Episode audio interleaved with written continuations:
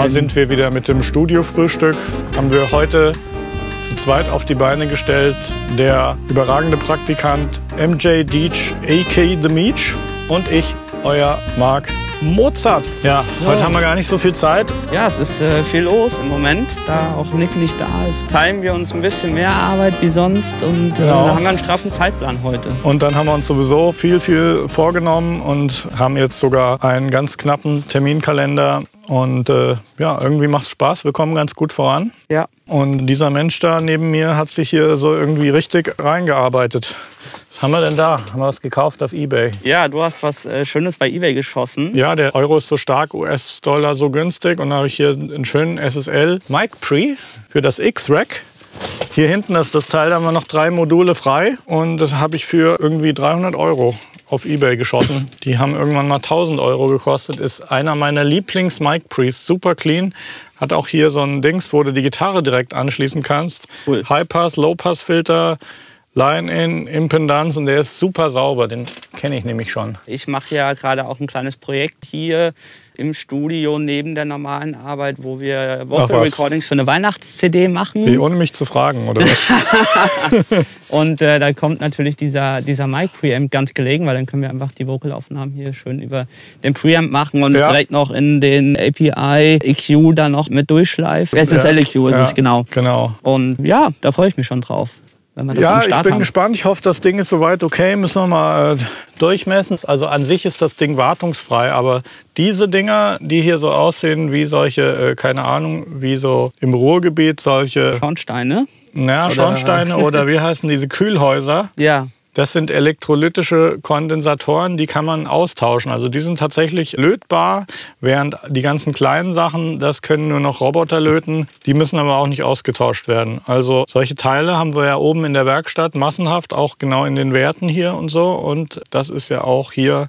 eine Spezialität von Nick. Der kann hier solche Sachen mit seinen feinen Fingern ganz virtuos austauschen. Ja, also wir wollen ja gerade so Version 2.0 organisieren für das, was wir hier äh, so angefangen haben. Es hat mir auf jeden Fall jetzt total viel Spaß gemacht, schon die ersten Monate Studiofrühstück und so seit Dezember habe ich ja überhaupt erst angefangen mit Kamera zu hantieren und ja, die Möglichkeiten jetzt äh, eben selber Video zu veröffentlichen, vor allem jetzt über Facebook, die werden sich also erheblich verändern jetzt in den nächsten Monaten. Facebook baut eine Plattform auf, die heißt Facebook Watch.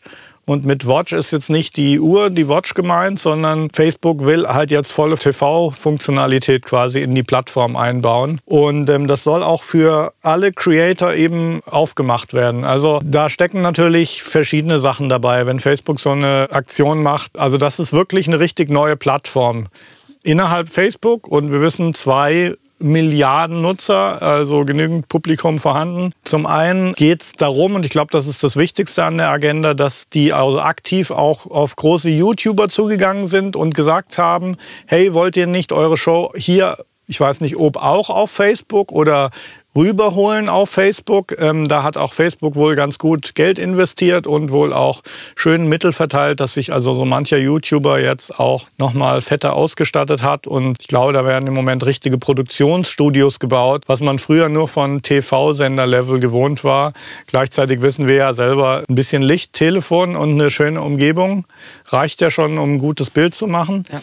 Also die gehen zum einen voll auf die YouTuber und wollen die rüberholen auf Facebook. Dann ist wohl aber auch im Gerede, dass eben auch à la Netflix selber Content à la Fernseh-, TV-Serie produziert werden soll. Und äh, einige von euch haben ja sicher schon gesehen oder ihr könnt es jetzt ausprobieren, wenn ihr uns zuguckt. Man kann tatsächlich ein Video gucken und dann auf der Timeline weiter scrollen. Das Video löst sich dann quasi von dem Hintergrund, ist also wirklich die Königsdisziplin der HTML-Programmierung, was Facebook da macht. Also was die da auf die Reihe kriegen, das ist unglaublich. Das Bild löst sich und du kannst quasi das machen, was jeder brave Deutsche abends vorm Fernseher macht, vor Netflix gucken oder Amazon Prime Video gleichzeitig auf dem Handy in der Timeline scrollen. Und ich glaube, das geht auch alles so in die Richtung, dass du dann eben das Video, was du guckst, mit einem Fingertipp irgendwie auf dein TV auch rüberschickst. Also Facebook will halt so dieses All-in-One-Ding halt haben, wo man die die Plattform gar nicht mehr verlässt. Da passt auch gut rein, dass die jetzt auch so im Bereich Shopping ausbauen wollen, eBay Konkurrenz machen, inwieweit sie dann Amazon irgendwann angreifen wollen oder können.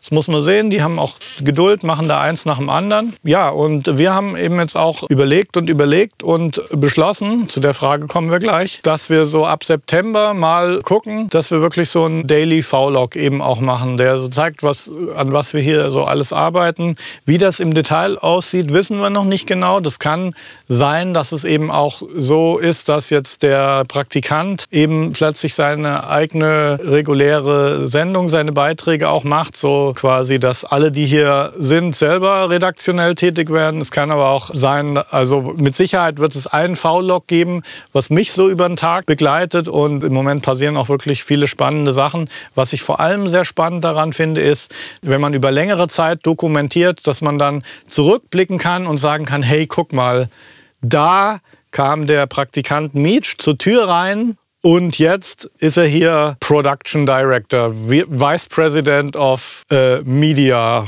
was immer für einen Scheiß du dir dann irgendwann mal da auf die Visitenkarte schreiben willst.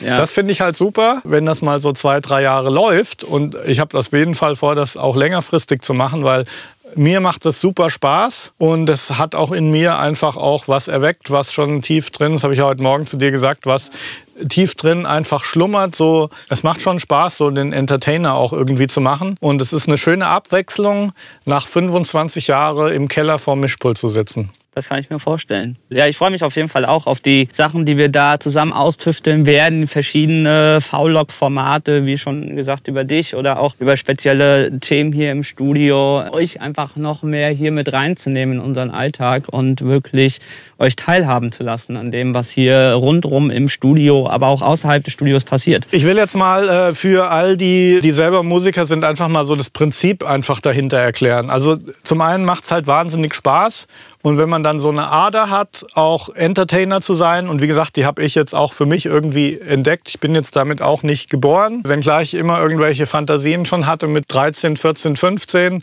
äh, war ich halt dann doch nicht der, der irgendwie mit 20 rausgegangen ist und irgendwie äh, den Rap aus dem Ghetto getoastet auf der Straße, sondern ich war halt dann immer der Depp, der hinter den Kulissen irgendwie die Musik zusammengebastelt hat und den Sound und gemixt und aus 100 Vocalspuren eine gebastelt. Mhm. Ich will noch mal hinter die Kulissen schauen. Im Grunde genommen ist das Prinzip, dass wir uns einfach als Medienfirma sehen. In allererster Linie sehen wir uns im Grunde genommen als Firma, die ja, wie ein TV-Sender Content produziert. Content produziert. Ja. In zweiter Linie, ich sage jetzt mal einfach so in zweiter Linie, machen wir das, was wir machen, schon immer machen. Wir mastern, wir mixen, wir machen Education, da ist alles noch möglich in alle möglichen Richtungen, aber rund um diesen Bereich Mixing, Mastering, Audio, Produkte, es ist ja letztlich immer so, du kannst ja talentiert sein, wie du willst, und du kannst auch hart arbeiten. Wenn halt niemand sich für das interessiert, was du machst, dann gehst du halt früher oder später pleite. Und Jetzt hat sich halt die Landschaft und die Möglichkeiten in der Art verändert, dass wir uns jetzt einfach hier mit unserem finanziellen Rahmen hinsetzen können. Im Grunde genommen ein TV-Studio, self-made. Und by the way, das kann jeder, der irgendwie ein Smartphone hat. Und die beiden Lampen, die wir hier stehen haben, haben 39 Euro auf Ebay gekostet. Natürlich muss es dann immer noch interessant sein für die Leute, die zuschauen. Und es muss einen gewissen ja, Wert haben, dass die Leute was mit nach Hause nehmen. Entweder irgendwie Eskapismus, dass man sagt, oh, mir ist so langweilig, aber ich den Jungs im Studio zugucken macht voll Laune und das gucke ich mir dann an den ganzen Tag oder auch eben was mitnehmen in Form von fürs eigene Berufsleben, weil das, was wir hier letztlich machen, lässt sich halt auf viele andere Gebiete halt auch übertragen. Und egal, ob du jetzt irgendwie, äh, sag mal ein paar absurde Beispiele, Goldschmied bist oder du backst halt wirklich die geilsten irgendwie veganen Biobrötchen, das muss natürlich auch gezeigt werden, sonst weiß es keiner. Ja und lässt sich letztlich irgendwie überall anwenden. Und ja, ich will jetzt auch nicht weiter auf den Major-Labels rumhacken, denen geht es ja auch super. Die haben ja jetzt dank dem grandiosen Wachstum von Spotify, haben die ja super Geld in den Kassen und können auch ein super Partner sein. Aber ich habe heute Morgen auch in einem Businessgespräch mit jemand aus London gesagt, dass wenn du dann mal 25 Jahre lang abhängig warst von sechs Männchen in den Major-Plattenfirmen und deren Geschmack das Nonplusultra sein sollte dafür, ob meine Arbeit gut ist oder nicht. Und oft genug hat sie gefallen und war gut. Aber ähm, mein Mikrokosmos soll sich nicht um diese sechs Leute drehen. Zumal ich jetzt die letzten Jahre für mich rausgefunden und bewiesen habe, dass es halt auch ohne geht und dass es eigentlich auch viel mehr Spaß macht, weil man wirklich, glaube ich, das, was man kann und sein Talent schon freier entwickeln kann, als eben an den klassischen Gatekeepern zu hängen, die ja letztlich früher bestimmt haben, was in der Welt passiert und was nicht. Das betrifft ja TV ganz genauso. Radio auch in einer gewissen Art und Weise. Die müssen auch sehen, wie sie sich aufstellen jetzt in der neuen medialen Welt. Ja, die haben es schwer, weil die auch die Werbekonkurrenz haben aus dem Internet. Ja, und das ist es im Grunde genommen. Und ja, das finde ich einfach jetzt spannend, weil wir waren im März, waren wir bei Stunde Null, dann haben wir angefangen, dann waren wir relativ schnell geschockt davon, dass wir unseren Podcast gut ausbauen konnten zu jetzt fast 1000 Abonnenten und da auch relativ schnell auf Platz 1 der iTunes Podcast Charts gegangen sind. Deswegen haben wir uns darauf fokussiert. Ja, und jetzt passiert überall was. Ob es nun YouTube ist oder Facebook, Instagram, seitdem wir angefangen haben, kann man da jetzt auch äh, Live-Videos posten, die dann auch 24 Stunden in der Story bleiben. Ähm, übrigens kannst du auf Facebook auch Live-Video in die Story mhm. posten und da habe ich schon heute gepennt, weil das hätte ich heute Morgen auch schon machen können. Allerdings nicht mit dem alten Handy, was ich da am Start habe, weil da habe ich nicht die neueste Facebook-App. Wir haben jetzt eh schon einiges gelabert. Ich würde mal sagen, ich gucke jetzt noch mal, äh, wer hier alles so am Start ist. Gibt es einen Software-DSer, der extrem gut ist und die kritischen Frequenzen automatisch erkennt und, erkennt und filtert?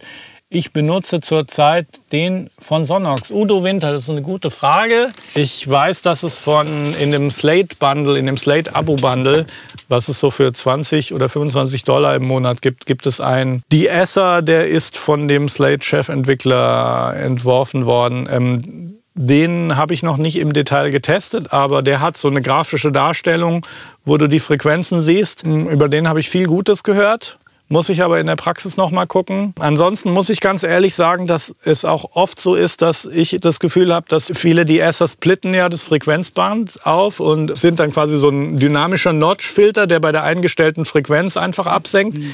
Ich muss sagen, dass ich oft das Gefühl hatte, dass diese DSer eben diese Frequenzweiche, die da geschaltet ist, wenn sie auch digital ist, dass die einfach den Sound verfälscht hat und mhm.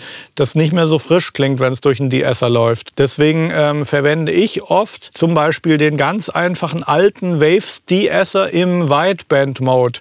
Sprich, ich schaue mir eben an, wo die De-Essing-Frequenz liegt. Das kann von 5000 bis 12.000 alles Mögliche sein. Stell dann diese Frequenz ein und diese Frequenz triggert dann einfach die Reduzierung und dann ist es so, in dem Moment, wo du in den Vocals ein S hast, ist es selten so, dass du gleichzeitig noch irgendwie bei 100, 300, 500, 700 Hertz viel hast. Ein S ist immer relativ isoliert und du kannst dann einfach mit dem Weitband De-Esser, was der macht, ist im Grunde genommen, der sagt, wenn die Frequenz, sagen wir mal, es ist 9000 Hertz eingestellt, 9 Kilohertz, wenn diese Frequenz auffällig vorkommt, und das ist immer nur, wenn S-Laute kommen, dann senkt der einfach den Pegel ab. Und das finde ich oft viel effizienter, als da irgendwie mit Frequenzaufsplittung zu arbeiten. Das äh, klingt vielleicht in der Theorie schlau, dass man da, oh ja, wir wollen jetzt nur das Band äh, beeinflussen, wo die Esse auch stattfinden.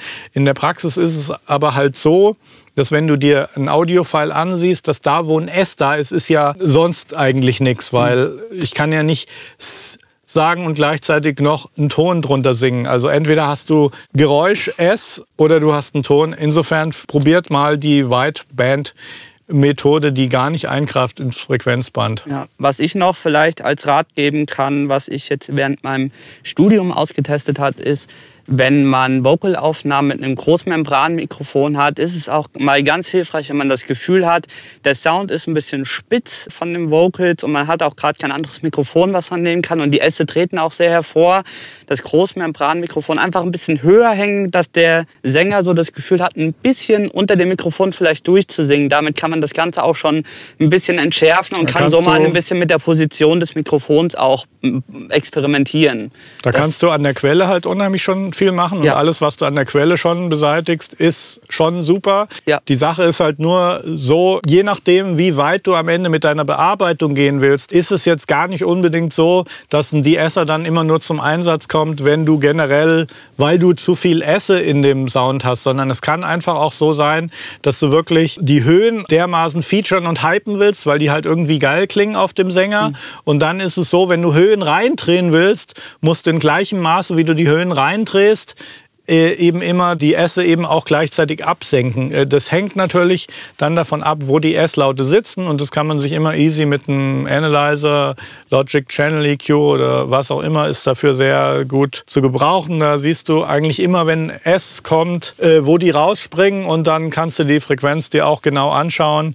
Also oft ist es einfach so, wenn du ein helles Vocal hinbekommen willst, musst du die Esse einfach absenken. Zumal, wenn das dann noch durch Kompressoren läuft und du so, so richtigen, kompakten Sound hier zusammenklatschen willst, wo die Stimme halt auch ganz vorne ist. Ich glaube jetzt sogar bei unserer, ich gucke jetzt gerade mal, bei unserer Facebook Live schaue ich mir mal unseren Channel an. Nee, da haben wir jetzt nichts gemacht, aber in der Nachbearbeitung, die dann am Ende gemacht wird, ist auf jeden Fall auch jemand die Esser drin, weil dann kannst du halt irgendwie einfach noch mehr machen. Irgendwie so geile SSL, hohe Mitten bei 8 Kilohertz, Pultec, Höhen reindrehen, solche Geschichten. So viel zum Thema De-Essing. Vielen Dank für die Frage. Was kommt noch? Hallo Udo, versuch's doch mal mit dem Fab-Filter DS Super Plugin. Den habe ich auch, den muss ich auch mal testen. So viele De-Esser. Dustin sagt i2 De-Esser IOSIS, so nennt sich der von Slate. Das ist der, den ich genannt habe. Gut. Ich würde sagen, da wir einen Termin haben, Ja, müssen wir gleich schon wieder los. machen wir weiter. Ich hoffe, wir haben euch ein bisschen unterhalten.